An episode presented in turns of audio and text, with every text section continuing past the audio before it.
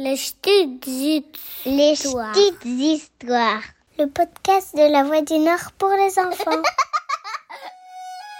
Bienvenue au royaume des contes et des légendes fascinantes du Nord-Pas-de-Calais. Dans ce podcast, on t'amène sur les traces de ces mystères et de ces mythes qui vivent encore dans nos villages et qui nous ensorcellent. Je m'appelle Elodie et je vais te raconter l'histoire de Lidéric et Finard, ou la légende des deux fondateurs de la ville de Lille. Tout commence il y a très très longtemps, en l'an 620. À l'époque, la carte de France ne ressemble pas du tout à celle d'aujourd'hui.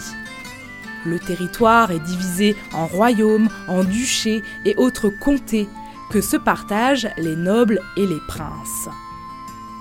C'est à cette époque-là que Salvar, un prince venu de Dijon, dans le centre-est de la France, décide de quitter sa contrée pour fuir une révolte de son peuple. Il veut aller loin, très loin, et rejoindre l'Angleterre. Pour cela, il part avec un groupe de fidèles et avec sa femme, qui s'appelle Ermengarde. Elle est enceinte, et forcément, le couple veut aller vite pour arriver au plus tôt à destination. C'est pour ça qu'ils empruntent un raccourci. Le sinistre bois sans merci. Un endroit qui porte bien son nom, puisque c'est ici que vit Finard. Un terrible seigneur, un brigand, dont le château, appelé le château du Buc, domine les bords du canal de la Deule.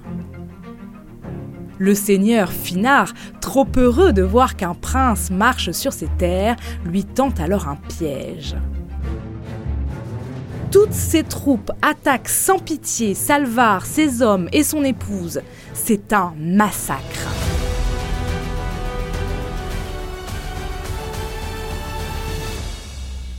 Seule la femme, Ermengarde, et son futur bébé parviennent à échapper au méchant seigneur en se cachant dans la forêt. Et c'est là qu'elle va accoucher, toute seule dans les bois. Mais alors que Finard est toujours à ses trousses, elle réussit tout juste à dissimuler son bébé avant d'être capturée. Heureusement, le tout petit bébé est découvert par un ermite. Tu sais, un ermite, c'est un homme solitaire qui vit seul à l'écart de la société. Et lui, il vit justement dans ce bois. Il s'appelle Lidéric. Et même si c'est un peu bizarre, il a décidé d'appeler le bébé comme lui. Mais forcément, il ne pouvait pas lui donner le sein. Alors, comme Mougli, qui a été élevé par des loups, ici c'est une biche qui aurait allaité le jeune Lidéric. Le petit garçon a grandi dans les bois, avant que son père adoptif ne lui raconte son histoire. Et c'est à l'âge de 20 ans que le jeune Lidéric apprend comment son père a été tué. Devenu un homme, et même un guerrier après avoir été formé en Angleterre, Lidéric n'a plus qu'une seule idée en tête, se venger. Mais à l'époque, nous sommes en 640, on ne pouvait pas faire ça sans l'autorisation du roi. Lidéric est donc allé voir le roi d'Agobert pour lui demander un duel judiciaire contre le seigneur Finard. Et son vœu a été accordé. Ainsi, le 15 juin 640, une bataille se prépare au pont de Fin, qui se trouve aujourd'hui en plein centre-ville, à l'angle de la rue Pierre-Mauroy et la rue des Ponts de Comines, à Lille. Devant des dizaines de spectateurs, Lidéric tue Finard d'un coup d'épée et remporte le duel haut la. Tous les habitants sont si contents d'être libérés du méchant seigneur qui terrorisait tout le monde. En récompense, le roi d'Agobert offre donc à Lidéric le château du Buc et toutes les terres du seigneur Finard.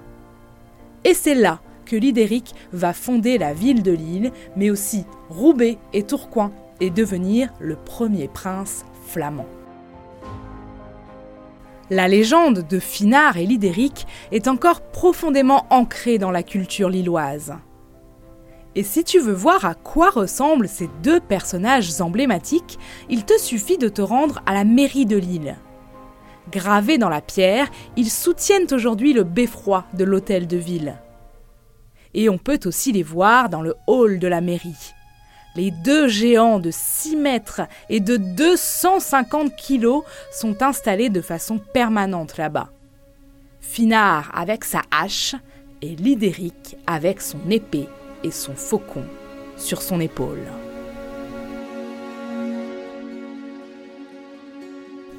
Si cette histoire t'a plu, écoute-en d'autres sur le site internet de La Voix du Nord ou sur ta plateforme d'écoute préférée.